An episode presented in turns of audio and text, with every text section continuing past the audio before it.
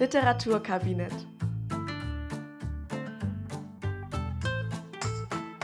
Mit Larissa Niesen und Sarah Malberg. Hallo zurück zum Literaturkabinett, zu unserer ersten Folge nach den Sommerferien. Ich bin Sarah. Ich bin Larissa. Und wir reden heute über Thomas Mann, über Mario und der Zauberer. Was, wie genau. ich finde, wie ein Kinderbuch klingt. Ja, total. Ich habe es auch in der Schule nicht gelesen. Ich weiß nicht, hattet ihr es? Nee, und ich glaube auch niemand kennt das. Also ich habe Leuten erzählt, so ja, ich lese gerade äh, Mario und der Zauberer und alle, ah, von wem ist das? Und ich so Thomas Mann und alle so, oh. Und ich habe richtig gespürt, wie sie vorher dachten, es ist so irgendwie so eine Kinderbuchreihe. Ja, stimmt. Mario fliegt genau ins so. Weltall, Mario und der neue Schüler, Mario und der Zauberer. Ja. Worum geht es denn in Mario und der Zauberer, liebe Sarah? Ja, es ist überhaupt kein Kinderbuch. Ähm, es ist eine. Moment. Ich finde, es wäre eine gute Unterschrift für die Novelle. Man könnte das so titeln: Mario und der Zauberer und dann schreibt man drunter überhaupt kein Kinderbuch. Genau, es ist eine Novelle, ähm, die wir heute untersuchen werden. Und diese Novelle spielt in dem Örtchen Torre di Venere. Ich kann kein Italienisch, aber so spricht man es ganz bestimmt aus. Das war toll. Ähm, in Italien. Ähm, ein, ein Ort des Massentourismus. Dort ist der Erzähler mit seiner Familie, also sprich mit seiner Frau und seinen zwei kleinen Kindern, im Urlaub. Der Erzähler ist also selbst auch handelnde Figur. Die Familie fühlt sich aber zunehmend unwohl und irgendwie ein bisschen ausgebissen von den Einheimischen. Erst dürfen sie im Hotel nicht auf der Glasveranda sitzen, weil die einzig für die Klienten sei. Sie sind aber Klienten, also sie sind äh, zahlende Kunden in diesem Hotel. Und es wird recht schnell klar, dass es eigentlich darum geht, dass sie keine Italiener sind und deswegen nicht auf dieser Veranda sitzen dürfen. Dann werden sie aus dem Hotel komplett rausgeschmissen, weil der kleine Sohn zu laut hustet. Und äh, dann sind sie auch noch im Zentrum einer Entrüstung, als sie am Strand sind und ihre kleine Tochter sich den Badeanzug auszieht, um ihn kurz im Meer auszuwaschen. Und äh, diese Nacktheit, ähm, geht um ein achtjähriges Kind, lässt, muss sie tatsächlich äh, ein Bußgeld ähm, zahlen lassen. Also es ist nicht nur von den Bürgern, sondern sie müssen da tatsächlich Strafe für zahlen. Der Erzähler fragt sich dann zwischendurch ähm, bei solchen Erfahrungen immer, warum sie nicht einfach nach Hause gefahren sind und gibt so schon so eine kleine Vorausschau auf das Ende der Novelle, dass sie das nämlich mal besser getan hätten, denn dann wären sie diesem Cipolla nicht begegnet. Cipolla ist besagter Zauberer, der aber erst zur zweiten Hälfte der Novelle auch auftaucht. Äh, da sind die italienischen Sommerferien vorbei und vor allem europäische Gäste vor Ort. Und es wird ähm, eine Zaubershow angekündigt und die Kinder wollen unbedingt hin und die Eltern lassen sich breitschlagen und dann vor Ort stellt sich die Magie dieses Zauberers aber als ja als Hypnose heraus. Er bringt die Menschen auf der Bühne dazu, krasse Dinge zu tun. Zum Beispiel wird er von einem Gast getadelt, weil er einfach stumm auf die Bühne steigt, ohne Hallo zu sagen und erstmal eine Zigarette raucht, woraufhin besagter Gast ihm in die Stille hinein einen guten Abend wünscht.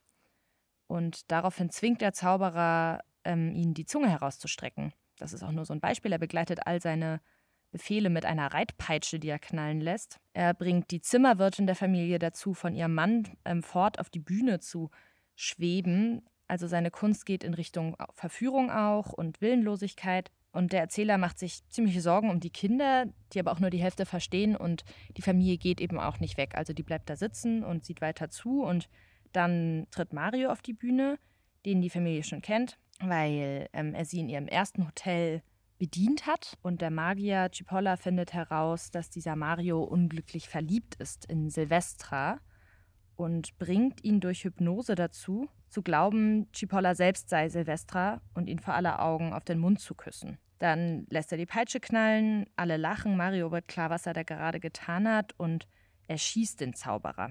Und die Eltern schnappen sich ähm, die Kinder und gehen. Die Kinder haben nichts verstanden und fragen so, ja, ist das jetzt zu Ende? Ist jetzt vorbei? Der Erzähler sagt, es ist ein Ende mit Schrecken, aber gleichzeitig auch in irgendeiner Form eine Erleichterung gewesen. Warum er das so empfindet, das können wir vielleicht gleich noch besprechen. Darum geht's. Ja, danke schön. Wir werden auf das Ende ja auf jeden Fall nochmal eingehen in unserer Szenenanalyse, weil ich weiß nicht, wie es dir ging. Ähm, für mich kam es auch vollkommen unvorbereitet ich habe die, die Zeile fast überlesen, die entscheidende, und musste nochmal zurückgehen, weil ich dachte, das ist jetzt das allerletzte, mit dem ich gerechnet hatte. Es wird ja auch nicht so geschrieben. Ne? Es heißt nur, man hörte eine laute Detonation. Mhm. Lass uns das gleich besprechen. Erstmal ja. möchte ich gerne wissen, was war denn Thomas Mann für ein Mensch? Paul Thomas Mann wurde am 6. Juni 1875 geboren. Sein Vater war Getreidehändler und die Familie gehörte zur Lübecker Oberschicht. Also die waren richtig wichtige Menschen in der, in der Handelsstadt. Vieles davon ist tatsächlich wiederzufinden in seinem Roman Buddenbrocks komme ich aber gleich nochmal drauf zurück. Thomas Mann besuchte eine Privatschule und auch ein Gymnasium. Allerdings war er nicht der geborene Streber. Er hat nämlich drei Ehrenrunden gedreht in seiner Zeit dort und hat es auch abgebrochen letzten Endes. Vor allem sein Vater war darüber furchtbar enttäuscht und ähm, der Vater ist noch 1891 gestorben. Da war Thomas Mann also auch noch nicht sonderlich alt. Und mit dem Tod des Vaters wurde die Firma tatsächlich aufgelöst, weil der Vater in seinem Testament verfügt hatte, dass er keinem seiner beiden, beiden Söhne zugetraut hat, hat, diese Firma weiterzuführen. Also auch ein relativ harter Schlag eigentlich.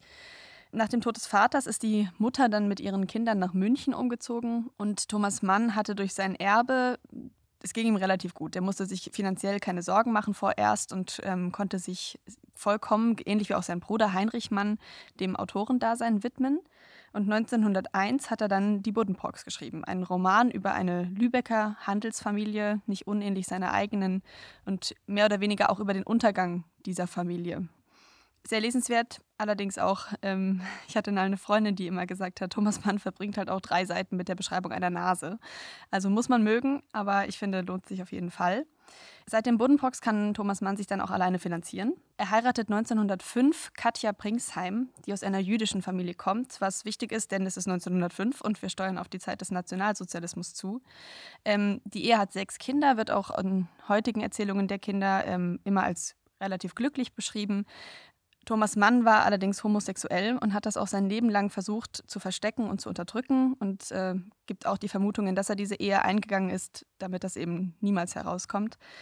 Ähm, er hat viele Reisen unternommen mit seinem Bruder Heinrich Mann, der ja wie gesagt ebenfalls Autor war. Ähm, erst nach dem Ersten Weltkrieg haben die Geschwister sich äh, einigermaßen in die Haare bekommen weil sich der Bruder offen gegen den Krieg ausgesprochen hat. Thomas Mann fand den, den, Krieg damals aber gar nicht so schlecht.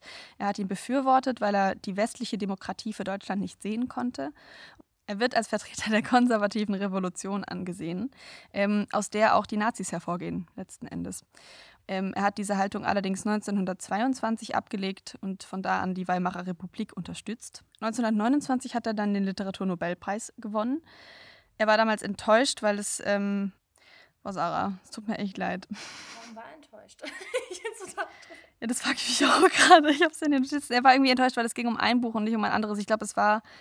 Nicht um den Zauberberg vielleicht? Ja, danke. Es ging nicht um den Zauberberg. Ja, du bist, du bist genial. Genau, okay. Also er hat 1929 den Literaturnobelpreis bekommen. Und zwar wurde der Zauberberg nicht erwähnt. Das war es nämlich. Sarah, du bist ein Genie. Und das hat Thomas Mann schwer enttäuscht damals. Genau, und dann sind wir schon in der Zeit des Nationalsozialismus. Thomas Manns Geschwister haben Deutschland tatsächlich lange vor ihm verlassen, oder zumindest schneller als er. Er selbst ist erst nach einer Vortragsreise schließlich nicht mehr in die Heimat zurückgekehrt.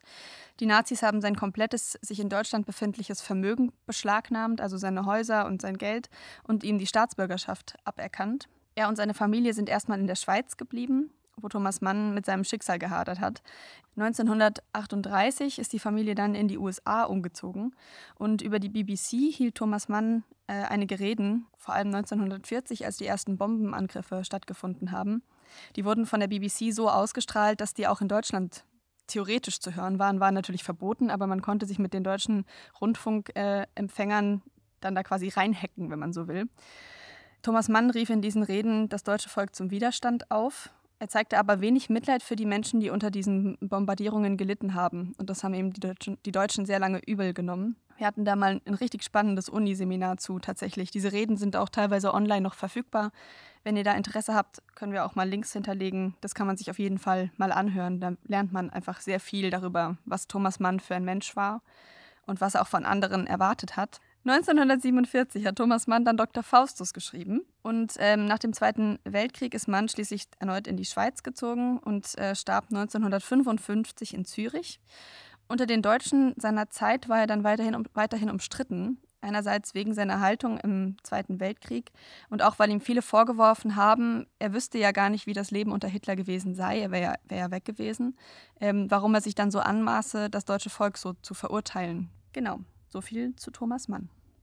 Das war die schlechteste Autorin, ja, eine problematische Haltung. die ich jemals gegeben habe. Wow. Also ich glaube, vielleicht sind wir ein bisschen ah. eingerostet über den Sommer. Okay, sollen wir äh, in etwas ja. vertrauteres Terrain übersteigen, umsteigen in die Szenenanalyse? Ja. Wir beginnen einfach am Anfang. Ich finde, deine Freundin, die sagt, Thomas Mann beschreibt drei Seiten lang eine Nase, also das findet sich auch hier wieder. Er beschreibt nämlich zwei Seiten lang diesen Ferienort. Der erste Satz ist eigentlich schon so die Einführung, oder? So die mhm. Exposition. Die Erinnerung an Toro di Venere ist an ähm, atmosphärisch unangenehm. Okay, äh, da ist der Satz schon zu Ende. Vielleicht die ersten paar Sätze. Ärger, Gereiztheit, Überspannung lagen von Anfang an in der Luft und zum Schluss kam dann der Schock mit diesem schrecklichen Cipolla, in dessen Person sich das eigentümlich Bösartige der Stimmung auf verhängnishafte und übrigens menschlich sehr eindrucksvolle Weise zu verkörpern und bedrohlich zusammenzudrängen schien. Würdest du sagen, das ist die Exposition oder so der erste Absatz? Nee, ich würde sagen, da hört sie, also das reicht eigentlich schon aus. Ne? Die wichtigsten Dinge sind schon drin. Wir haben schon eine Verortung, wir haben schon die ersten Namen, um die es geht.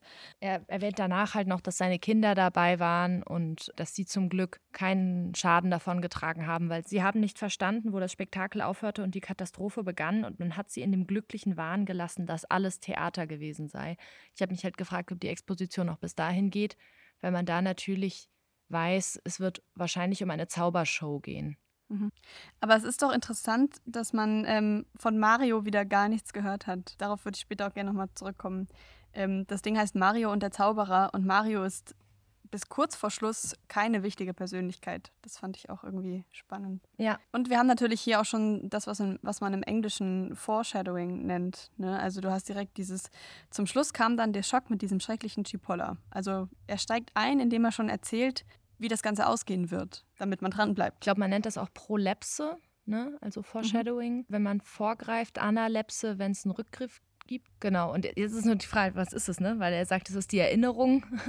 Aber da die Geschichte in der Vergangenheit mhm. spielt, ist es trotzdem eine Prolepse, weil er am Anfang der Geschichte auf das Ende der Geschichte vorgreift, würde ich jetzt sagen. Dann beschreibt er so den Massentourismus, was ich super spannend fand, dass das damals schon so ein Ding war. Mhm. Und ich habe das Buch im Freibad gelesen und ich fand es fantastisch. Also wie er beschreibt, wie alle dicht nebeneinander liegen, wie jetzt die Leute nicht mehr nach Porto Clemente gehen, sondern an diesen Nebenort und sich irgendwie rühmen, da jetzt was ganz Neues entdeckt zu haben. Aber mit der Zeit wird er halt genauso wie Porto Clemente.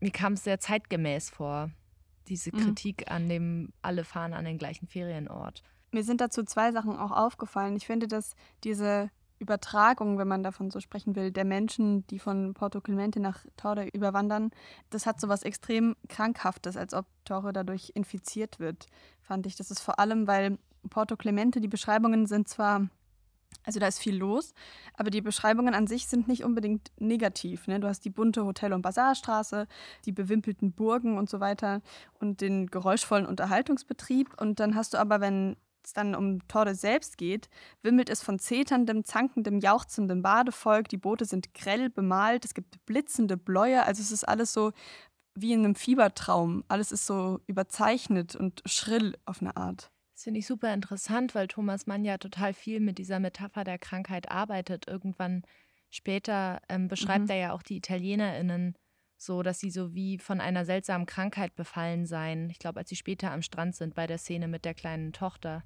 die sich den Badeanzug auszieht.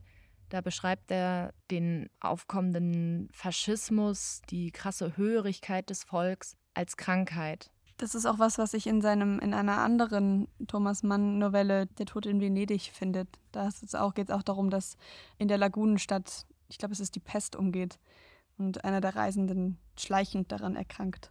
Oder der Zauberberg, das spielt die ganze Zeit in so einem, genau, in einem Sanatorium, wo an der Tuberkulose erkrankte Menschen an der guten Seeluft ihre Heilung finden sollen. Also äh, Krankheit, wichtiges Motiv bei ihm und auch, auch hier, wenn auch nicht ganz so explizit. Aber spannend, du hast recht. Irgendwie hat Porto Clemente so wie so ein, wie so ein Virus ähm, Toro di Venere angesteckt und was ich auch interessant finde, ist, dass dieser, dieser Eingang unheimlich viel über den Erzähler selbst schon sagt, der sich ja mit sowas wie so eine Art arrogantem Ekel von diesen ganzen Touristen distanziert, zu denen er aber letzten Endes ja auch gehört. Was irgendwie was sehr Deutsches deutsch. ist, ehrlich gesagt, finde ich. Oder? Ja. Total.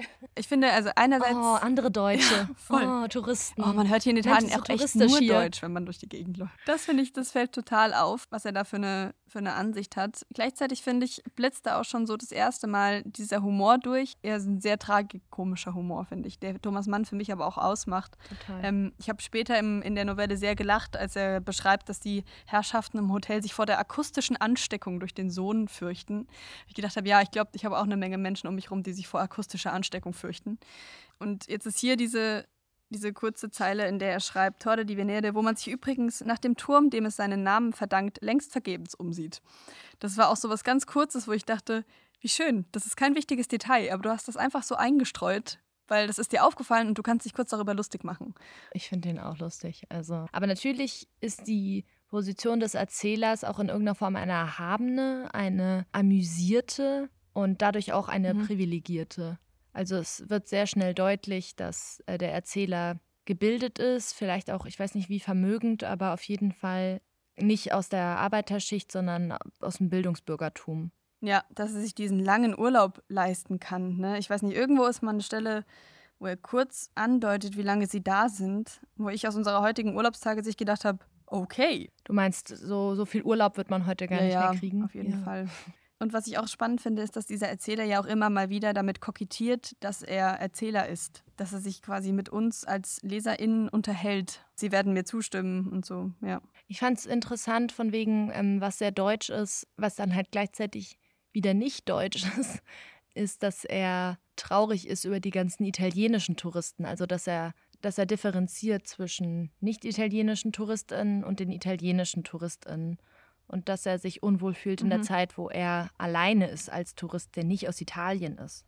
Das ist sehr ausdifferenziert. Das ist nicht so, okay, ich höre Italienisch, das ist hier irgendwie authentisch, sondern er erkennt, die sind auch Touristen aus anderen Teilen Italiens und dadurch fühle ich mich als Tourist zweiter Klasse und freue mich drauf, wenn die anderen Europäer endlich kommen. Das stimmt, er findet später auch Wiener Bekannte, über die er sich mehr freut. Und ich habe mich so ein bisschen gefragt, ob diese Abneigung gegen die italienischen Touristen nicht auch so eine versnobte Abneigung gegen Leute ist, die unter ihm stehen. Ein paar, ein paar Seiten weiter hinten heißt es, zu früh, zu früh. Er war, wie gesagt, noch in den Händen der inländischen Mittelklasse. Da habe ich nebendran stehen, du Snob. Also er, er, nennt es dann auch einen augenfällig erfreulichen Menschenschlag. Also es sind durchaus ansehnliche Menschen, ähm, aber unvermeidlich doch auch umringt von menschlicher Mediokrität, also von Mittelmäßigkeit und bürgerlichem Kroppzeug.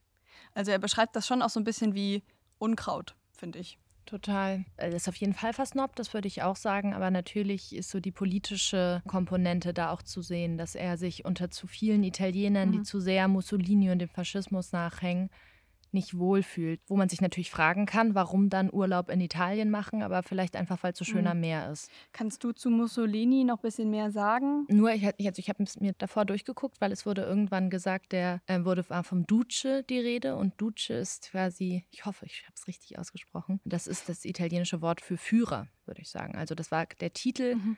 Mussolinis. Also der hatte seine Macht in den 20ern mhm. aufgebaut und war dann 1930, wo zumindest dieser Text geschrieben wurde, an der Macht und war diktatorisches Vorbild für andere Diktaturen in Europa, kann man sagen. Also ja, und auch in einer Art ein Äquivalent ne, für Hitler. Später bildet sich dann auch die Zusammenarbeit daraus. Die sogenannte Achse Rom-Berlin ist es, ne? Ich habe zu Mussolini, ähm, das, da kann ich mich noch dran erinnern, ich war im Italienurlaub, ich glaube, war ich ein Teenager, also vielleicht so 2012. Und wir waren vor einem Haus, wo Mussolini einst gelebt hatte. Und vor diesem Haus stand ein Strauß frisch geschnittener Blumen nicht verblüht. Gruselig. Das fand ich auch gruselig, ja. Ich kann jetzt nicht riesig, riesig was für ihn, über ihn sagen, aber auf jeden Fall war der auch äh, Faschist, ein Diktator und hat eben auch so einen Führerkult gepflegt, mhm. mit so einer Hörigkeit des Volkes gearbeitet. Ja, die ja auch immer wieder vorkommt ne, in der Novelle. Dieses, diese Unterwürfigkeit, die der ähm, Erzähler auch immer wieder kritisiert. Ähm, genau, und einige Absätze später, also das ist die dritte Seite der Novelle, wenn man so will, da wird Mario zum ersten Mal erwähnt. Und auch da finde ich, ist direkt dieses, wir machen erstmal klar, in welcher Klasse oder in welcher Schicht wir uns bewegen. Ne? Weil Mario wird eingeführt, indem es heißt, wo wir zuweilen saßen und wo Mario uns bediente. Derselbe Mario, von dem ich dann gleich erzählen werde. Also er wird direkt mit dem Verb, der hat, der hat uns bedient. Der war der Bedienstete im Hotel. So wird er eingeführt. Und das finde ich passt eigentlich auch extrem zu diesem snobistischen Erzähler. Ja, das stimmt. Und vor allen Dingen ähm, finde ich, da sieht man, was Mario, der Name Mario in dieser Novelle auch für eine Funktion hat, nämlich so eine spannungsaufbauende Funktion. So. Der Name wird mhm. immer mal wieder fallen gelassen. Die Novelle heißt Mario und der Zauberer und man weiß, okay, die beiden werden aufeinandertreffen und irgendwas wird passieren. Und er sagt, ja, Mario, der wird dann später noch wichtig. Und man denkt sich, okay, Mario, Mario, Mario. Und dann auch bei der, auch bei dieser Zaubershow wartet man ja die ganze Zeit nur darauf, ja, ist Mario jetzt da? Der, der wird dann auch kurz erwähnt, dass sie ihn sehen, aber man wartet eigentlich, oder mir ging es zumindest so, dass ich nur darauf gewartet habe, ja, wann wird er denn jetzt mal auf die Bühne gerufen? Was ist denn jetzt mit ihm so? Also Mhm. Dieser Name und immer wieder Mario droppen hat halt den Effekt, dass man bei der Stange bleibt. Also ich würde sagen, der mhm. ist so sehr, sehr bestimmt für die Spannungskurve in der Novelle. Wir springen jetzt ähm, mitten in die Zaubershow von Cipolla, also ans Ende der Novelle. Und zwar springen wir zu dem Moment, in dem Mario auf die Bühne tritt. Mit dem Satz, stellen Sie ihn sich vor als einen untersetzt gebauten Jungen von 20 Jahren, mit kurzgeschorenem Haar, niedriger Stirn und zu schweren Lidern über Augen, deren Farbe ein unbestimmtes Grau mit grünen und gelben Einschlägen war. Erstaunlich, wie man ja. jemanden so genau beschreiben kann. Ne? Das fällt dann schon wieder auf. Mario ist zwar nur ein Bediensteter, aber er ist ihnen schon mehr wert. Er heißt auch immer unser Mario, wenn er über ihn spricht. Ne? Weil bei wie vielen Menschen kannst du die Augenfarbe so genau beschreiben? Das ist schon ungewöhnlich ich, ich fühlte mich an meine eigene Augenfarbe erinnert bei der Beschreibung. Stimmt. Ein ähm, also ein bisschen anders. Ja, äh, er wird sehr, sehr genau noch weiter beschrieben dann. Mhm. Ne? Die Augen wissen wir jetzt. Das Obergesicht mit der eingedrückten Nase, die einen Sattel von Sommersprossen trug, trat zurück gegen das untere, von den dicken Lippen beherrschte, zwischen denen beim Sprechen die feuchten Zähne sichtbar wurden. Und diese Wulstlippen verliehen zusammen mit der Verhülltheit der Augen, seiner Physiognomie, eine primitive Schwermut, die gerade der Grund gewesen war, weshalb wir von jeher etwas übrig gehabt hatten für Mario. Mann, oh Mann, ne? Eine primitive Schwermut. Und wir haben etwas das übrig. Das ist doch intellektuellen Deutsch, um zu sagen, ja, der war ein bisschen langsam und vielleicht auch ein bisschen blöd. Ja, und ähm, Physiognomie ist, das ist die Annahme, eine sehr altertümliche Lehre. Ich glaube, zu Goethe-Zeiten war die sehr modern, dass man angeblich vom Aussehen des Menschen ableiten kann auf seinen Charakter was natürlich von ja, den Nazis. Wir schon mal bei E.T.A. Hoffmann. Ah ja, genau, stimmt. Mhm, und das genau. wurde natürlich fürchterlich missbraucht dann im, im, Dritten Reich, wo man dann angefangen hat, Menschen zu vermessen, um zu gucken, wie jüdisch sie denn sind. Und mit dem Jüdischsein wurden ja auch scheußlichste Charaktereigenschaften dann zwangsverknüpft. Und das macht er ein bisschen auch, also dass er von Wulstlippen spricht. Man hätte auch sagen können, volle Lippen, so irgendwie sinnliche Lippen, oder kann, man, kann, man kann Dinge ja auch anders beschreiben, ne? aber er sagt Wulstlippen, mhm. das hat ja schon was Vulgäres. Ja, ich finde die Szene ich finde die Szene ganz schwierig, weil er in der Sekundärliteratur dann oft auch als Off-Color gelesen wird, durch diese Beschreibung, dann aber gleichzeitig wieder als primitiv, also... Mhm bin einfach, ich werde keine Freundin von der Physiognomie werden, glaube ich. Nee, ich auch nicht. Ist ja auch so ein Märchending, ne? Dass die, die Hexen sind immer hässlich und die Prinzessinnen sind immer schön und gut. Ja. Aber ich finde eben, dass diese ganze Beschreibung von Mario, also ich habe das Gefühl, diese Novelle wird für mich immer mehr vor allem auch ein Stück über Klassenunterschiede. Weil ja. dieser, dieser Absatz, der Mario beschreibt, endet einfach schon wieder damit, dass seine Hände etwas sind, von dem man sich gern bedienen lässt. Toll, was ist das für eine Beschreibung Stimmt. für einen Menschen? Stimmt, yay. Seine Hände sind so zart, von denen lässt man sich gern bedienen. Und ähm, interessant finde ich aber auch, dass durch diesen Austausch mit den LeserInnen auch die LeserInnen in einen bestimmten Klassenkontext geschoben werden, nämlich in den der BildungsbürgerInnen. Ja. Stimmt. Nämlich stellen Sie ihn sich als einen untersetzten Jungen vor, stellen Sie ihn das sich vor und dann werden auch Sie erkennen, wie ja. primitiv er ist. Also es ist ähm, nicht an alle gerichtet, sondern an ganz klar auch gebildetere Menschen. Ja, und jetzt lesen wir es. Super, Sarah. Wir sind ja auch gebildet. Naja, es ist auch im Abi, ne? Also, äh, so. ich weiß nicht, ob irgendeiner von euch oder eine von euch schon mal gekellnert hat da finde ich, hat man das auch manchmal, dass ab und zu sind Gäste da, die haben so einen väterlich freundlichen Umgangston und haben das Gefühl, man tu, sie tun einem was richtig Gutes. Und man steht vielleicht nur da und denkt, hoffentlich sind sie bald weg, weil mir ist das super, super unangenehm. Und ich finde, genau diese Situation ist es hier, dass er sagt, wir kannten ihn menschlich, ohne ihn persönlich zu kennen. Also er nimmt sich da auch einfach unfassbar viel raus. Er kann den nicht kennen. Das ist ein Bediensteter aus dem Hotel. Und die haben keine Privatunterhaltungen geführt oder so, sondern der war nett zu den Kindern, weil es sein Job ist. Weißt du, also es ist so, ich finde dieses unheimlich Anmaßende, das stört mich total. Ja, und die Kinder haben das ein Stück weit ja auch schon aufgesogen, ne? weil sie, sie sehen ihn die Kinder sind überhaupt, würde ich sagen, in der ganzen Novelle die, die so ein bisschen die Handlung vorantreiben, die Kontakt zu den Leuten knüpfen und die auch Mario in der Menge sehen und dann rufen sie Mario, Cioccolato y Biscotto oder so ähnlich, also Schokolade und Kekse und er sagt subito, mhm. also kommt sofort. Also es ist ein Joke, aber natürlich äh, kokettieren die Kinder halt auch damit. Ja, und wir haben dann am Schluss auch letzten Endes dann die endgültige Einordnung von Mario in die Arbeiter- oder Unterschicht. Ähm, von seinen Umständen aber wussten wir nichts weiter, als dass sein Vater ein kleiner Schreiber im Municipio und seine Mutter Wäscherin war. Da kann man dann endgültig sagen, Mario ist auch einfach arm. Wo der Erzähler seine, sein Wissen über Mario einmal zusammenbündelt und zum Beispiel auch erwähnt, dass das, was er jetzt trägt, mhm. weniger schick ist als das, was er bei der Arbeit trägt. Das zeigt ja auch so ein bisschen schick aussehen, um die Reichen nicht zu belästigen, damit, dass man eigentlich kein Geld hat, aber in der Freizeit hat nicht genug Geld zu haben, um diesen Stil fortzuführen. Und ich finde, Cipolla übernimmt das auch so ein bisschen. Cipolla ist selbst niemand, der in einer wahnsinnig tollen Stellung ist. Das ist so ein abgeranzter alter Hypnotiseur, der durchs Land reist. Ne? Und sie finden den ja auch alle widerwärtig. Darauf kommen wir bestimmt gleich noch in der Charakteranalyse zurück.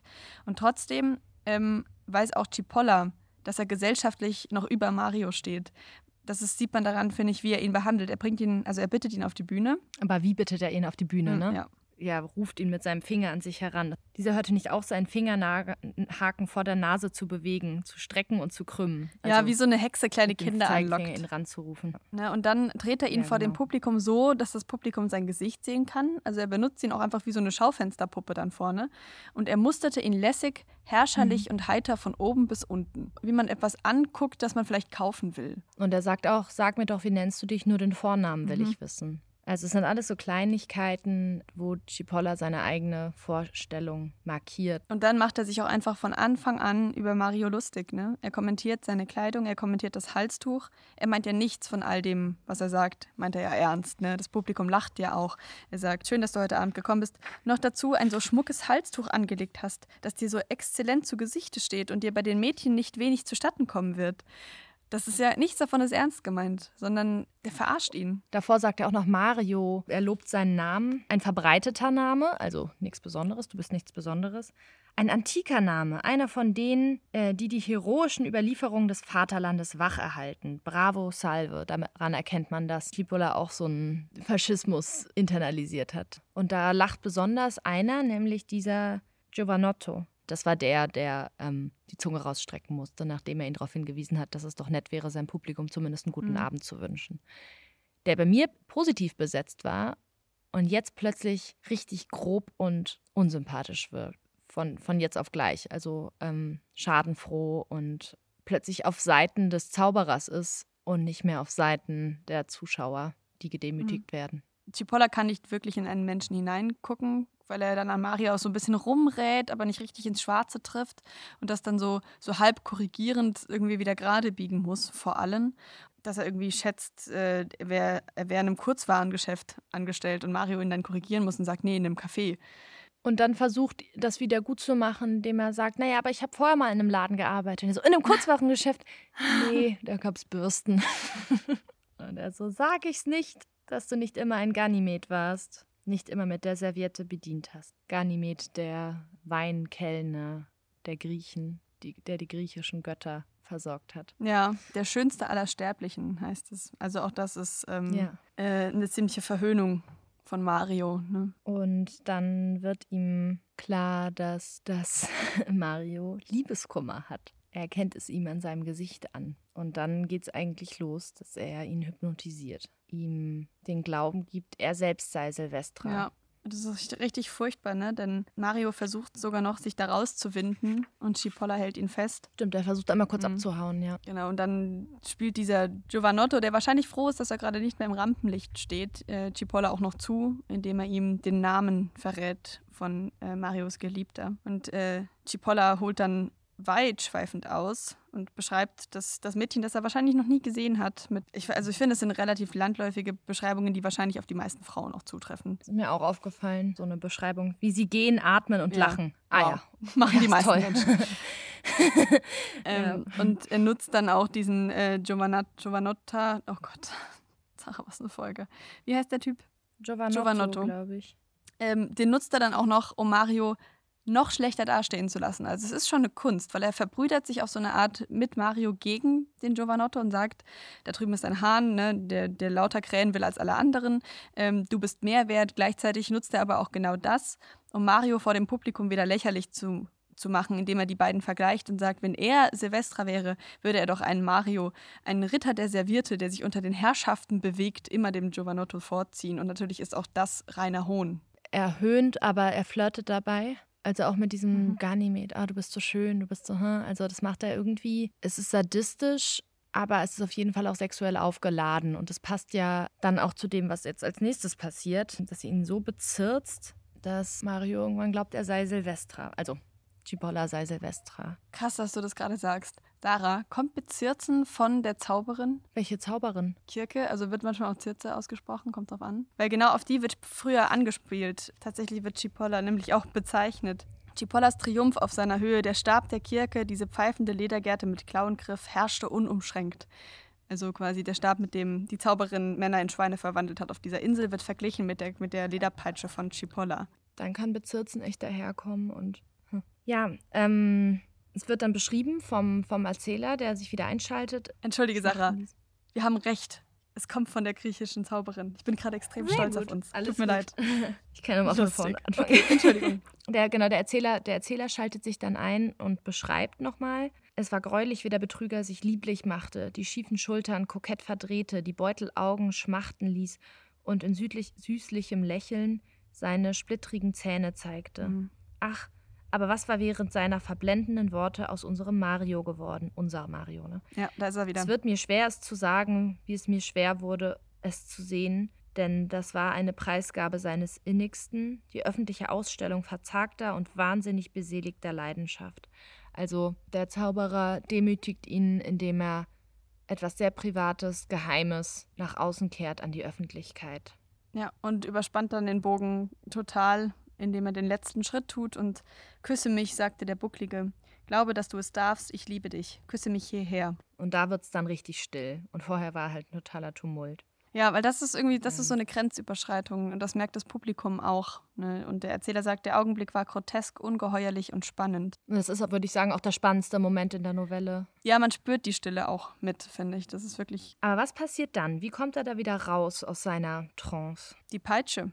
Ne? Cipolla benutzt seine Reitpeitsche wieder, die Trance endet und Mario wacht auf und stellt fest, was da gerade passiert ist. Genau. Er drückte die Hände auf seine missbrauchten Lippen. Das fand ich auch richtig stark. Also der, der Erzähler bezeichnet das als das, was es war, nämlich ein sexueller Übergriff, der da durch Hypnose entstanden ist. Der Erzähler ist natürlich auch sehr stark auf Marios Seite inzwischen noch viel mehr als zu Beginn. Ne? Und auch das hat tatsächlich auch was Erotisches, finde ich, dieses sich da so auf Marios Seite stellen. Ne? Die Vereinigung von Marios Lippen mit dem abscheulichen Fleisch, das sich seiner Zärtlichkeit unterschob. Ja. Ne? Also es ist eine ganz, es ist einfach ein sehr starker Kontrast zwischen Mario und Cipolla. Und also dann rennt er weg, Mario, während Mhm. Cipolla die Hände im Schoß gefaltet, mit den Schultern lächelt. Oder mit den Schultern lacht, also der poltert Das fand ich richtig, richtig- über. Ja, und in, in so alten Zeichentrickfilmen hat man das manchmal gehabt, dass Leute, dass man gar keinen Ton gehabt hat, finde ich, so gerade so Kinderserien, aber die Schultern so gezuckt haben, um zu zeigen, Mhm. die Leute lachen gerade. Und dann kommt eben dieser Schuss, richtig wo du meintest vorhin, du hättest ihn fast überlesen. Unten in voller Fahrt warf er sich mit auseinandergerissenen Beinen herum, schleuderte den Arm empor und zwei flach schmetternde Detonationen durchschlugen Beifall und Gelächter. Das finde ich unheimlich gut geschrieben tatsächlich, weil ich finde, dadurch, dass man nicht genau erklärt bekommt, was da gerade passiert, ist man tatsächlich sehr nah dabei. Weil mich hat diese Detonation dann genauso erstmal überrascht wissen, wie die Anwesenden. Und Cipolla springt vom Stuhl auf. Er stand da mit abwehrend seitwärts gestreckten Armen, als wolle er rufen: Halt still, alles weg von mir, was ist das? Sackte im nächsten Augenblick mit auf die Brust gekugelten Kopf auf den Sitz zurück und fiel im übernächsten seitlich davon herunter zu Boden, wo er liegen blieb. Ja, also Ja, und danach bricht die Hölle los. Natürlich müssen die Damen wieder das Gesicht an den Brüsten ihrer Begleiter vergraben, weil wir haben ja 1930. Ähm, dann kommt der Arzt, kommt, die Polizei kommt ähm, und Mario wird festgenommen. Ne? Und der Erzähler und seine Frau bringen in dem Tumult schnell die Kinder nach draußen, die ähm, mit dem ganzen Chaos eigentlich gar nicht so richtig was anzufangen wissen und Gott sei Dank auch diesen Schock gar nicht mitgenommen haben, weil sie nur fragen, war das auch das Ende? Um sicherzugehen, dass sie dann gerade nicht noch mehr verpassen, weil sie gehen müssen. Das war ein Motiv die ganze Zeit, weil zwischendurch haben die Eltern auch mal probiert, die Kinder zum Gehen zu bewegen. So, hey, kommt mal Kinder, es ist spät. Und die so, nee, noch nicht. Also kennen wir ja mhm. alle.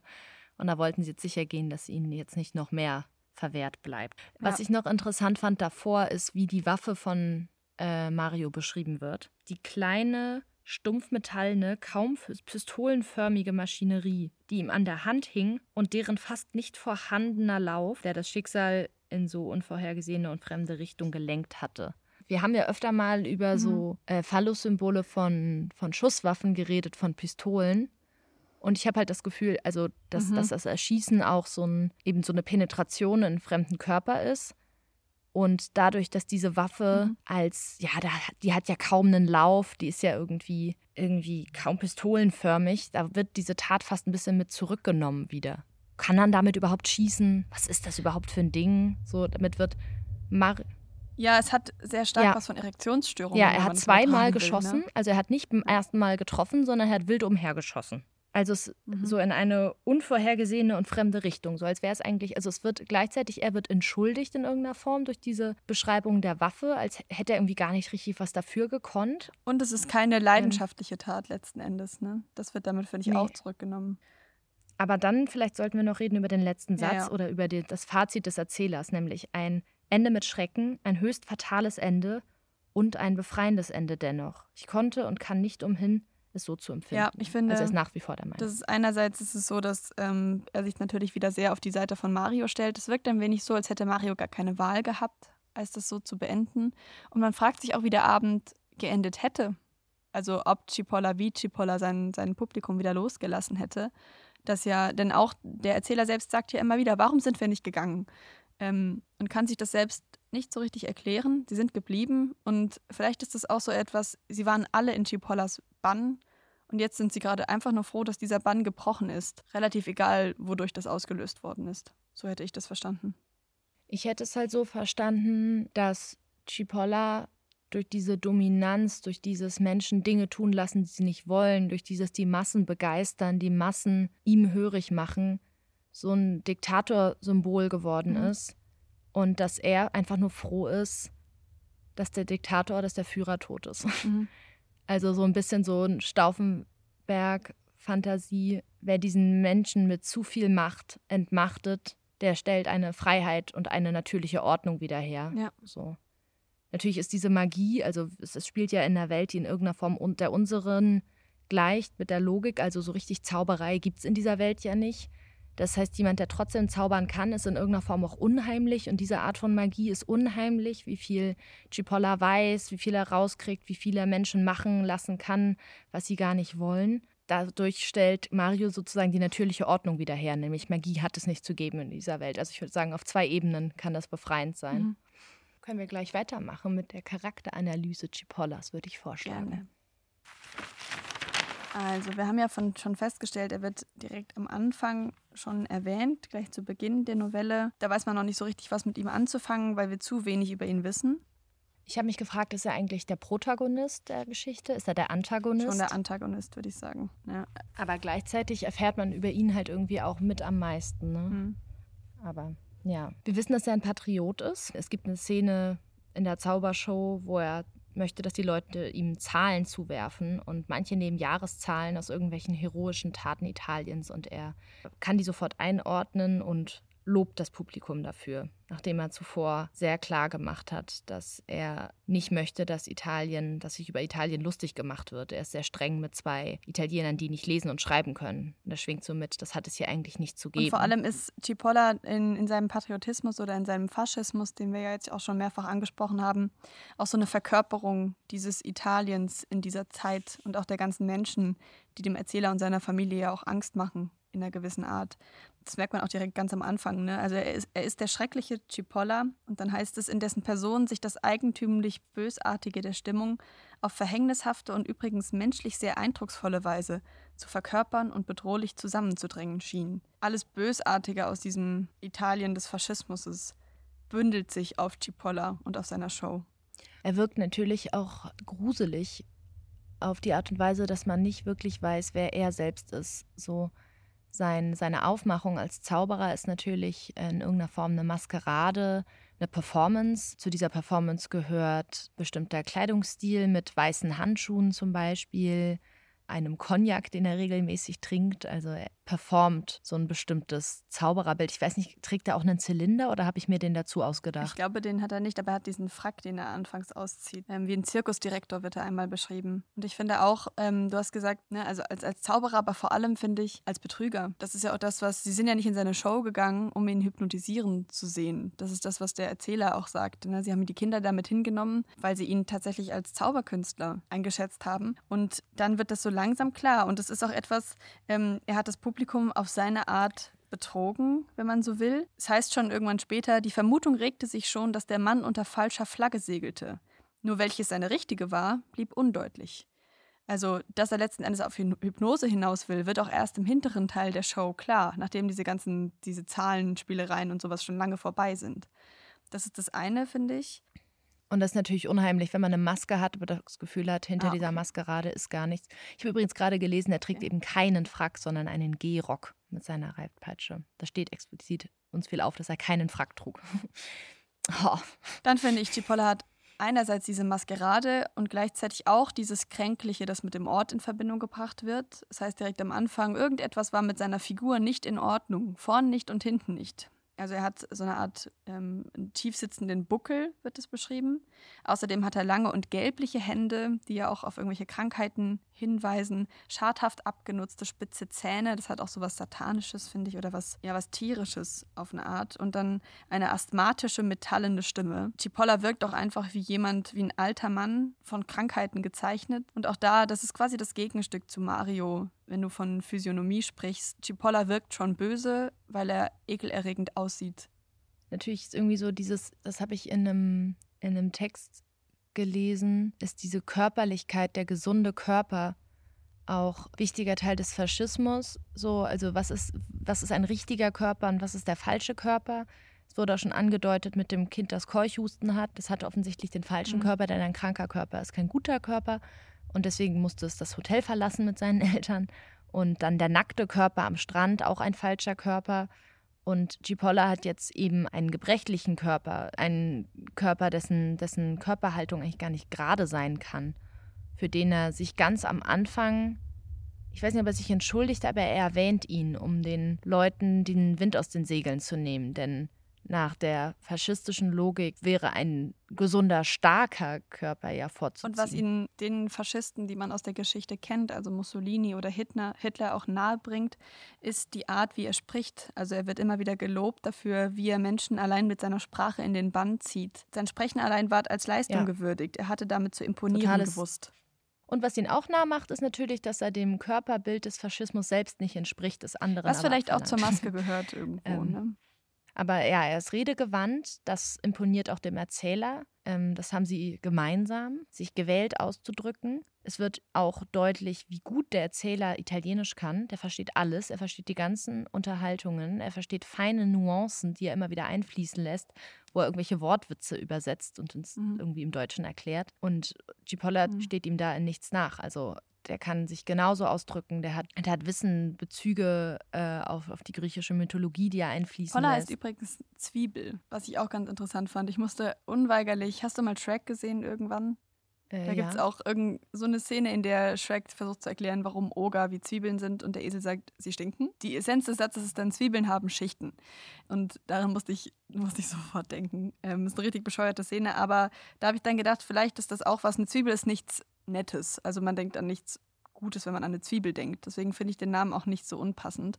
Und auch das mit den Schichten und der Maskerade und sowas passt für mich dann auch gar nicht so schlecht, ehrlich gesagt. Ja, eine Zwiebel hat Schichten, aber keinen Kern. Sehr schön. Hat nur Schichten und irgendwann ist sie fertig. Und ich finde es auch spannend, dass Cipolla ja. sich quasi während seiner eigenen Show verbraucht auf eine Art. Also der wirkt immer gebrechlicher, je länger diese Show andauert. Dieses, diese Hypnose laugt ihn tatsächlich aus. Er braucht den Likör und die Zigaretten, also ist auch einfach ein Abhängiger, ein Suchtabhängiger, um sich weiter bei der Stange zu halten. Mir ist noch aufgefallen, also in, oder mir ist es nicht aufgefallen, ich habe es gelesen, in einem Lektüreschlüssel, wo ähm, die Position Chipolas als Künstler diskutiert wurde, und zwar die Kunst als Gegenbild zum Leben. Ich kann es etwas ähm, mhm. ausführen. Mhm. Er wurde halt das Künstlertum als, als neuer Raum sozusagen beschrieben, der sich dem Leben entgegenstellt. Während es im Leben um Bürgerlichkeit geht, geht es im Kunst ähm, eben um, um die Kunst, ums Künstlertum, während die Ehe im Leben halt wichtig ist, kann sowas wie Homoerotik, was zwischen Mario und wie heißt Cipolla. der? Mein Gott. Cipolla abspielt, hat quasi ein Existenzrecht, ohne dass es die Ordnung der Dinge insgesamt auseinanderwirft. Und Ästhetik ist wichtiger als sowas wie Moral. Das Individuum quasi mehr als die Gemeinschaft und ähm, man kann so eine Art von, von Verantwortungslosigkeit auf der Bühne walten mhm. lassen. Und anscheinend ist das bei Thomas Mann auch ein wiederkehrendes Motiv, so ein bisschen der problematische Künstler. Und ich finde auch, du hast, wir haben am Anfang schon gesagt, dass Cipolla und der Erzähler sich ähnlich sind in der Art, sich intellektuell auszudrücken. Und ich finde, ähm, das habe ich in einem Text gelesen von Ingrid Walso-Engel, heißt die Frau. Das Motiv der Täuschung haben die beiden auch gemein. Einerseits ist ein Magier oder ein, ein jemand, der ähm, hypnotisiert, natürlich auch jemand, der die Leute täuscht. Und Cipolla macht ja quasi die ganze Zeit nichts anderes. Er lässt die Leute auch einfach von Anfang an im Unklaren, was er eigentlich vorhat. Gleichzeitig ist es aber auch eine Art von Täuschung, 1926 auf dem Höhepunkt des italienischen Faschismus in den Urlaub zu fahren und zu erwarten, dass man da so eine sorgenfreie Zeit verbringt, in der man alle Krisen vergessen kann. Ich finde, das ist auch eine Art von Selbsttäuschung ja, und das fand ich irgendwie eine schöne Anmerkung von ihr.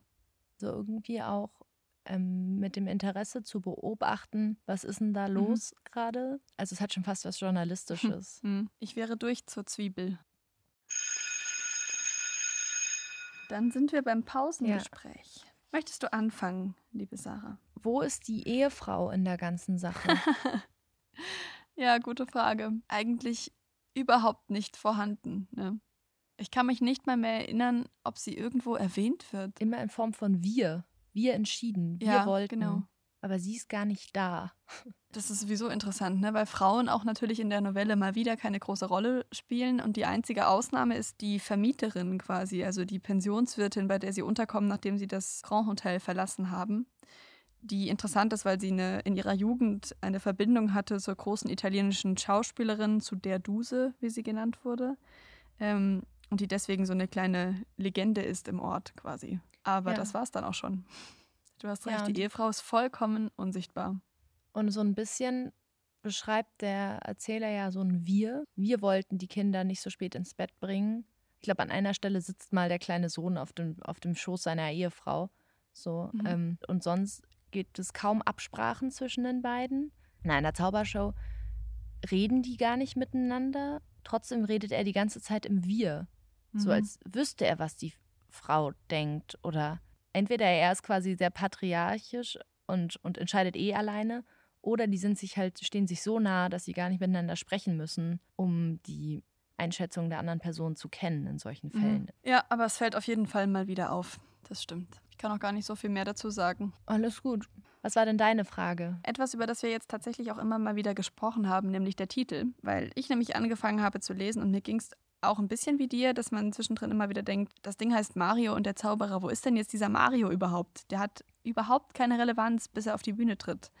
Deswegen würde ich dich fragen, wie würdest du die Novelle umbenennen oder würdest du sie umbenennen, wenn du es könntest? Ich glaube, es ist ehrlich gesagt wichtig, dass Mario im Titel ist, sonst wäre er völlig losgelöst von der ganzen Novelle, weil er eben zum Ende hin erst auftritt und sonst wäre das so ein bisschen so ein Deus Ex Machina Ding. Irgendwer kommt und irgendwer erschießt ihn. Aber dadurch, dass man mhm. von Anfang an weiß, Mario kommt irgendwann und so ein ominöser Mario, bleibt man halt auch voll an der Stange. Also ich habe das Gefühl, das ist ein wichtiges Gewicht, so ein wichtiges Balance-Moment, dass der Titel Mario und der Zauberer heißt. Könnte man es irgendwie noch schicker benennen oder ist so ein schlichter Titel auch gar nicht schlecht? Weil irgendwie habe ich mich zu Beginn ja ein bisschen amüsiert über diesen Kinderbuch anmutenden Titel. Was natürlich auch interessant ist, weil sie dachten ja auch, sie gehen in eine Zaubershow für Kinder und dann war es keine Zaubershow für Kinder und mhm. genauso ist auch das Buch so und dann funktioniert der Text aber ganz anders. Also vielleicht finde ich, nee, vielleicht finde ich ihn richtig gut, wenn ich so darüber nachdenke. Was ist nochmal die nächste Kategorie? Klugscheißen. Ich habe mich noch ein bisschen mehr mit der Queerness des Autors beschäftigt und damit, inwieweit sowas wie queere Repräsentationen in der Novelle vorkommt mhm. und habe an verschiedenen Stellen sowas bemerkt. Zum Beispiel Ganymed war halt eben nicht nur der Diener der Götter, sondern auch der geliebte mhm. Zeus mhm. und hat ähm, in dieser Repräsentation quasi in der griechischen Mythologie ähm, diese sogenannte Knabenliebe eingeleitet. Also Männer haben was mit Jungen, was im Nachhinein natürlich auch problematisiert wird, aber dadurch, dass Cipolla den Mario Ganymed nennt, setzt er sich und ihn natürlich auch in diesen homoerotischen Bezug. Dann ähm, habe ich in einem Podcast von Alice Hastas ähm, und Maximiliane Heck ist, glaube ich, ihr Nachname, Feuer und Brot, äh, einen Beitrag zu Queer Coding gehört, den ich, ich weiß nicht, ob ich den sogar schon mal empfohlen habe, aber ich habe auf jeden Fall mal eine Feuer und Brot-Episode empfohlen in diesem Podcast.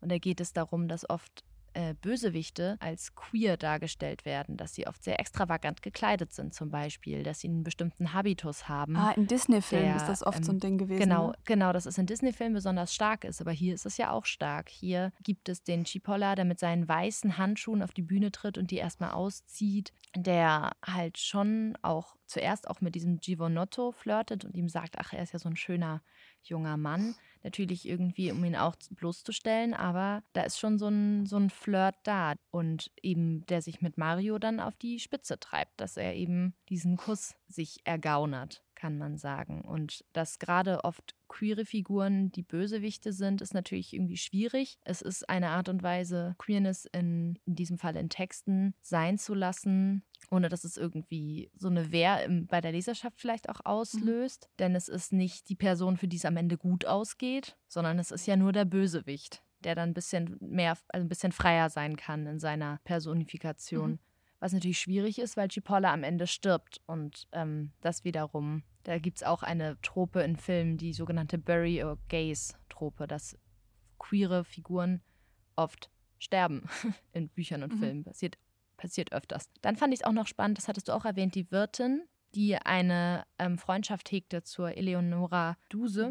Mhm. Die wird beschrieben, die Frau Angiulieri, eine zierliche, schwarzäugige Dame toskanischen Typs, wohl anfangs der 30er, mit dem, Massen, mit dem matten Elfenbeinteint der Südländerin und ihr Gatte ein sorgfältig gekleideter, stiller und kahler Mann. Früher aber, vor ihrer Verheiratung, war unsere neue Wirtin Gesellschafterin, Reisebegleiterin, Garderobiere, ja Freundin der Duse gewesen, eine Epoche, die sie offenbar als die große, die glückliche ihres Lebens betrachtete. Und das finde ich schon auffällig, dass quasi bevor sie verheiratet war, war sie Freundin der Duse. Also das wirkte auf mich irgendwie auch als wäre das halt vielleicht auch noch ein bisschen mehr der Freund als Freundschaft gewesen, wenn sie sagt, das ist irgendwie ihre, ihre Hauptbeziehung, die sie hatte. In irgendeiner Form klingt das ja mehr wie so eine große Liebe, die sie hatte. Finde ich total interessant, weil ich auch einen Text gelesen habe, der das tatsächlich, sie wird ja auch von Chipolla verführt, ähm, von ihrem Mann wegzugehen, der das gelesen hat, also der Autor dieses Textes, als sie verlässt ihren Mann für die Duse. Ja, in irgendeiner Form schon, ne? Also es gibt zu Hypnose ja, ich weiß nicht, ob du das gelesen hast, Lari, aber ähm, wir waren ja beide bei der Journalistenschule IFP und von den, von den Volontären gab es ein ähm, Dossier dieses Jahr und ein Text darin hat auch von Hypnose gehandelt. Und da wurde gesagt, das, ist, das sei ein Klischee, dass man Leute auf der Bühne willenlos werden lässt. Das ist natürlich wieder die Macht der Literatur, dass es in der Literatur eben doch geht. Aber eigentlich, was Zauberer machen, die eben hypnotisieren können, ist, dass sie bestimmte Menschen auswählen, die sich beweisen wollen die eine gute, die gute Menschenkenntnis haben und daraus dann Dinge ableiten, bei wem sie mit ihrer Hypnose Erfolg haben könnten. Denn jemand, der überhaupt nicht hypnotisiert werden will, wird das auch nicht. Muss sich ein mhm. Stück weit darauf einlassen. Und da dachte ich mir, ja, vielleicht wollten die dann alle ein Stück weit doch. Ist natürlich dann auch wieder mit der Information, also mit dieser Definition hat man dann auch wieder eine Mitschuld der Masse. Dass man eben mhm. nicht einfach von einem Faschisten verführt wird und nicht anders kann, sondern man kann anders, man kann sich dagegen stellen. Wer mitmacht, macht, der will auch. Was war denn? Richtig, richtig oh, gut. Es gibt, es gibt tatsächlich auch eine Lesart, dass, dass es sogar so eine Verbindung gibt zwischen dem Erzähler und dem Cipolla, dass er Aha. nämlich nicht sich mit seiner Frau austauscht, dass er nicht mit ihr redet, dass er sie völlig vergisst während der Show, weil er so auf diesen Zauberer fokussiert ist. Dass quasi seine Ehe, und da sind wir wieder bei dem Unterschied Kunst und, und Leben, dass die Ehe, die für Bürgerlichkeit steht, der Kunst Platz macht und den Verführungen, die die Kunst bereithält dass das auch was mhm. homoerotisch Geladenes hat. Das ist richtig spannend, weil mein Klugscheißen tatsächlich in einer Art daran anschließen kann. Finde ich uh, richtig toll. Dann gerade. erzähl. Und zwar habe ich einen Text gelesen von George Bridges. Der hat was gemacht, was zumindest da, wo ich zur Uni gegangen bin, immer sehr kritisch betrachtet worden ist. Und zwar hat er die Novelle direkt auf Thomas Mann gemünzt, also auf uh. den Autor. Und hat er etwa Autor und Erzähler gleichgesetzt? Genau. Er hat sie gelesen als Thomas Manns homoerotische Panik, die er mit der Novelle versucht hat zu unterdrücken und letzten Endes zu erschießen. Und ich dachte, ich nehme das, weil wir diese Kategorie Klugscheißen ja nun mal haben, vielleicht kurz zum Anlass, um einmal kurz zu erklären, wo diese Art, Texte zu lesen, eigentlich herkommt und warum man das heutzutage eigentlich zumindest kritisch betrachtet. Und zwar würde ich da einmal beim, geht auch ganz schnell beim Positivismus einsetzen. Das war die Annahme, ist auch schon bisschen was her, eher so, ich muss gerade selbst überlegen. Also auf jeden Fall Hermeneutik kommt danach und die war so rund 1800 und Positivismus kommt noch davor. Und jedenfalls sind Leute damals davon ausgegangen, dass das Werk sich allein durch den historischen Zusammenhang erklären lässt und durch das Leben des Autors oder der Autorin. In der Zeit eher des Ersteren. Dass also die Biografie, die Fakten im Text erklärt. Und ähm, das Wichtigste ist vor allem, dass dem Leser, der Leserin quasi gar keine Fantasie oder kein Einfühlungsvermögen zugetraut wurde, sondern der Autor hatte das geschrieben und das gedruckte Wort war heilig. Darauf folgte dann die sogenannte Hermeneutik und da wurde das Ganze dann erstmals ein bisschen komplizierter. Menschen wie zum Beispiel Schleiermacher oder Gadamer, über die könnt ihr auch in unseren, in der Weimarer Klassik-Episode ist sie, glaube ich, drin und in der Aufklärung ähm, könnt ihr was dazu nachhören. Und zwar hat die Hermeneutik den Ansatz, ein Text ist nicht einfach so zugänglich generell, denn es hat ihn jemand geschrieben, den man in der Regel persönlich nicht kennt. Es besteht eine Distanz zwischen dem Leser, der Leserin und der Autorin. Ähm, und diese Distanz muss überwunden werden. Die Wirkungsgeschichte, das hat, kam von Gadamer, die kann helfen. Sie setzt das Werk in den Kontext der damaligen literarischen Ereignisse oder der historischen Ereignisse und kann das ein bisschen abgleichen. Dilthey hingegen, hingegen hat geglaubt, dass die Einfühlung in den Autor helfen könnte, um das Werk besser zu verstehen. Schleiermacher, der auch ein sehr bekannter Hermeneutiker war, der hat dann diese Annäherung an den Text und an den Autor Divination genannt und sprach vom sogenannten hermeneutischen Zirkel, der immer von einem kleinsten Teil des Textes, also einem kleinen Teil des Texts auf den Gesamttext schließen lässt und wieder zurück. Also es ist eine Kreisbewegung, die ähm, sich dann dem Text immer weiter annähert und immer von Verstehen zu Nicht-Verstehen und wieder zu Verstehen läuft. Also so ein bisschen wie das, was wir machen, dass wir uns eine genau. Szene nehmen von der Szene auf die Novelle schließen und dann von der Novelle Aussagen über die Novelle machen und sagen, das sieht genau, man ja auch da also, und da. Also eigentlich arbeitet dann die Schule ja auch hermeneutisch, oder? Dass man sagt, man muss ja, Dinge belegen. Ja, auf so. jeden Fall mit Zitaten. Und ähm, das war eben das erste Mal, dass LeserInnen auch selbst was zu tun hatten an einem Text, wenn man so will. Und die Rezeptionsästhetik war dann die erste, die bewusst auch den Leser eingeschlossen hat. Historisch gesehen kommen dann erstmal noch ähm, so ein Part Linguistik, das heißt, dann kommen erstmal Leute wie ähm, Roman Jakobson und Saussure, die ähm, die Sprache in kleinste Teile zerlegt haben und auch zum Beispiel geschaut haben, wie kommunizieren wir überhaupt, was passiert zwischen jemandem, der etwas ausspricht und demjenigen, der das hört. Ähm, wie viele verschiedene Lesarten gibt es, wie viele verschiedene, zum Beispiel kann man jemandem einen Befehl erteilen, was was anderes ist, als einfach nur zu sprechen, um Kommunikation aufrechtzuerhalten, wie zum Beispiel über das Wetter, phatische Unterhaltung. Daran angeschlossen kommt dann letzten Endes der Strukturalismus und dann der Poststrukturalismus. Und der ist nochmal interessant für diesen kleinen Umschwung zur Literaturgeschichte. Dem Post Poststrukturalismus lassen sich Leute wie Roland Barthes zuordnen, der dann die Frage gestellt hat an den Text, wer spricht? Und der kommt zu dem Schluss, niemand. Denn Roland Barthes vertritt die Auffassung, der Autor ist tot. Das heißt, der Autor hat uns, oder die Autorin hat uns nicht mehr zu interessieren als LeserInnen, es geht nur um uns. Und das war revolutionär, denn bis dahin ist man eben davon ausgegangen, dass man irgendwie diese Distanz überwinden muss oder eben sogar davon, dass der Leser oder die Leserin gar nichts zu sagen hat. Und das war das erste Mal, dass LeserInnen das selbst in der Hand hatten. Und das finde ich einen sehr schönen Ansatz, weil das auch bedeutet, dass ein Werk jedes Mal wieder anders funktioniert, je nachdem, wem es eben untergekommen ist. Wobei ich auch finde, es wird jetzt nicht nur so gemacht. Ne? Also der Autor, die Autorin wird ja schon als Referenzpunkt benutzt, machen wir ja auch. Wir erwähnen, was über den Autor, wir erwähnen, was hat diese Person noch geschrieben und wo entdeckt man Ähnlichkeiten. Also ganz so frei ist es ja doch nicht. Aber natürlich wird Autorschaft kompliziert durch sowas wie Pseudonyme, Ghostwriter und so weiter. Ja, natürlich also, sind ja auch solche ist, Dinge wie ähm, Positivismus oder Hermeneutik nicht abgeschlossen, nur weil sie weiter in der Zeit zurückliegen und es neuere Erkenntnisse dazu gab, sondern das verknüpft sich ja auch alles miteinander. Okay, sollen wir zum Best-of und übergehen? Katastrophe. Lari. Entschuldigung, ja, wir haben das umbenannt, du hast recht. Sollen wir es wieder zurück umnennen? Ich habe das Gefühl, ich bin die Einzige, die dahinter steht.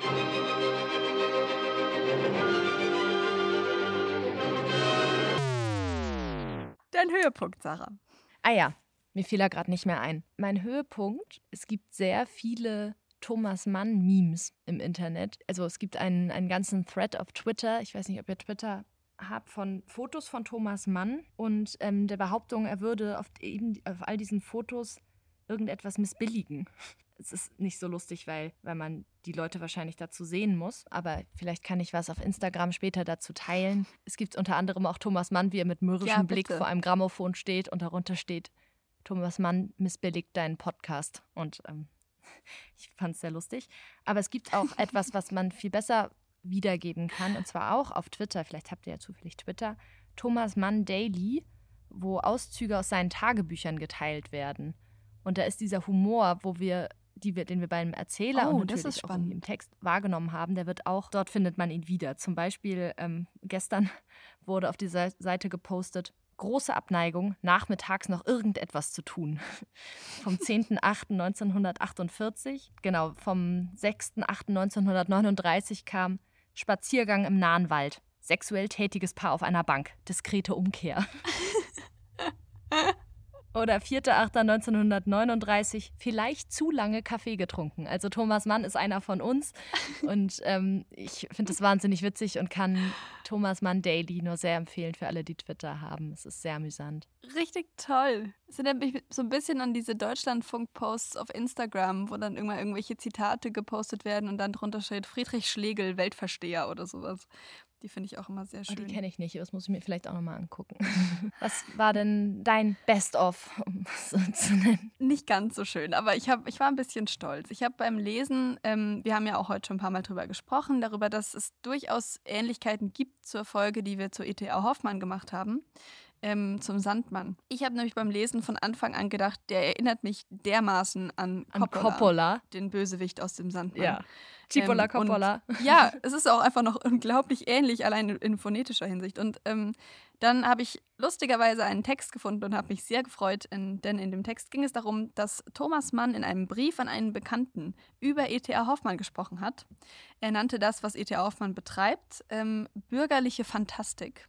Und er zeigte sich von E.T.A. Hoffmann zutiefst beeindruckt und hat diesem Bekannten geschrieben, er möchte jetzt gerne alles lesen, was es von diesem Mann gibt. Und das war vor Mario und der Zauberer. Das heißt, ein Einfluss auf dieses Werk ist tatsächlich nicht auszuschließen.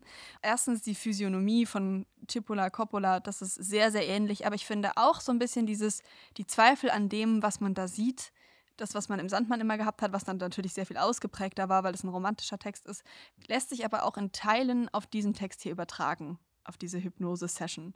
Und das hat mich sehr gefreut, weil das ist, das ist das, was in der Literaturtheorie unter Intertextualität fällt, also die Beziehungen zwischen Texten oder zwischen AutorInnen. Und das finde ich immer wahnsinnig spannend und war quasi dauerhaft Thema in irgendwelchen Hausarbeiten, die ich geschrieben habe.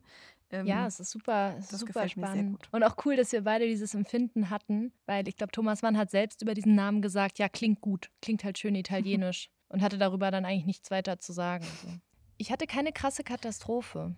Ich hatte eine kleine, aber Ich das war eher auch nicht. Mitgefühl. Also ich habe darüber gelesen, wie diese Novelle geschrieben wurde, weil vieles tatsächlich die Manns wirklich erlebt haben in einem Urlaub. Ähm, allerdings nicht 1930, sondern ich glaube Mhm. 26 oder 27 und auch an einem anderen Ort in Italien. Aber es gab diesen Zauberer, es gab diesen Kuss mit Mario, nur dass er ihn nicht erschossen hat, sondern dass er am nächsten Tag sie wieder bedient hat und meinte, Mensch, der war ja klasse, der Mhm. Zauberer. Thomas Mann hat die Idee mit dem Tod von seiner Tochter Erika, der er, als sie wieder nach, zu Hause waren, von dieser Sache erzählt haben. Und da meinte sie, Mensch, da hat er ja Glück, dass der Mario ihn nicht einfach erschossen hat. Und da dachte Thomas Mann sich, ha, und dann wäre es ja auch eine Novelle.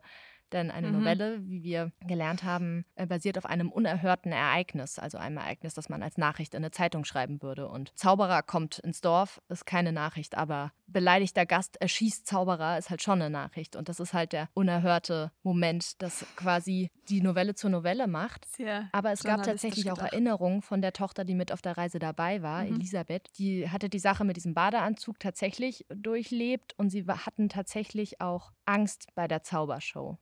Also sie meinte, dass sie sich sehr, sehr ungern nur noch daran zurückerinnert und dass Mhm. sie sich sehr gegruselt hat und dass sie alle froh waren, als sie wieder zu Hause waren. Und mir hat das sehr leid getan, dass so ein kleines Kind sich da so, so gruselt in der Show und das vielleicht auch eine Weile erstmal nicht losgeworden ist, ja. Ja, total. Ich finde auch ehrlich gesagt, was die Kinder da alles mitmachen, ohne sich zu beschweren. Heute das Kinder mega genörgelt. Also Das ist langweilig. diese ganze Show ist null für Kinder geeignet. Ne? Kann ich was die auf deinem das ja auch Handy nicht gucken? spannend. Der macht da irgendwelche Zahlenrechnereien am Anfang.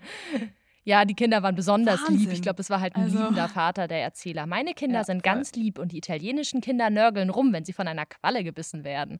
Was war denn deine Katastrophe? Du sagtest jetzt auch schon, du hattest keine richtige. Ja, keine so richtige. Also ich glaube, dass dieser Text, der da Thomas Manns Het äh, Homosexualität so in den Mittelpunkt gestellt hat, schon eine war.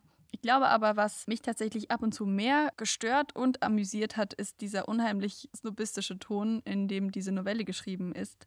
Weil ich tatsächlich zwischendrin so zwei, dreimal gedacht habe, ist es wirklich notwendig, sich so auf ein Bildungsbürgertum einzuschränken, in Anführungszeichen, wenn man schreibt. Und ähm, mein Favorit war ein Satz, den ich mindestens fünfmal gelesen habe und musste zwei Worte davon googeln, weil ich sie nicht kannte. Und zwar, jeder hat auch dabei seinen kleinen, neugierig verächtlichen und kopfschüttelnden Einblicke in den zweideutig unsauberen und unentwirrbaren Charakter des Okkulten getan, das in der Menschlichkeit seiner Träger immer dazu neigt, sich mit Humbug und nachhelfender Mogelei vexatorisch zu vermischen, ohne dass dieser Einschlag etwas gegen die Echtheit anderer Bestandteile des bedenklichen Amalgams bewiese. Diesen Satz habe ich fünfmal gelesen und beim fünften habe ich gedacht, weißt du was, Thomas, du kannst mich mal kreuzweise. Ähm, Skip it. Ja. Ja, verstehe ich sehr gut. Also, ich finde es auch richtig geil, dass äh, du sagst, also das passt irgendwie zu dem, was du vorhin meintest. Er gewinnt den Literaturnobelpreis, den wichtigsten Preis für Literatur und er ist enttäuscht, weil es fürs falsche Buch. Thomas Mann missbilligt schon. seinen no Literaturnobelpreis. Ich muss dir echt was davon zeigen. Ich, ich teile was davon bei Insta, es ist wirklich lustig. Ja, damit wären wir durch.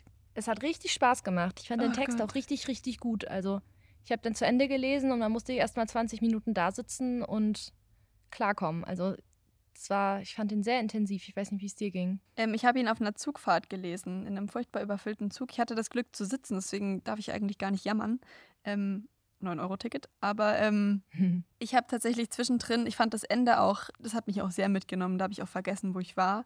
Aber durch die doch komplizierte Art, wie das Ganze geschrieben ist, ähm, ich war sehr müde an diesem Tag, musste ich zwischendrin eine Pause einlegen, weil ich gemerkt habe, mir fallen die Augen zu und ich lese die Seite gerade zum vierten Mal und habe immer noch nicht verstanden, was da eigentlich gerade abgeht.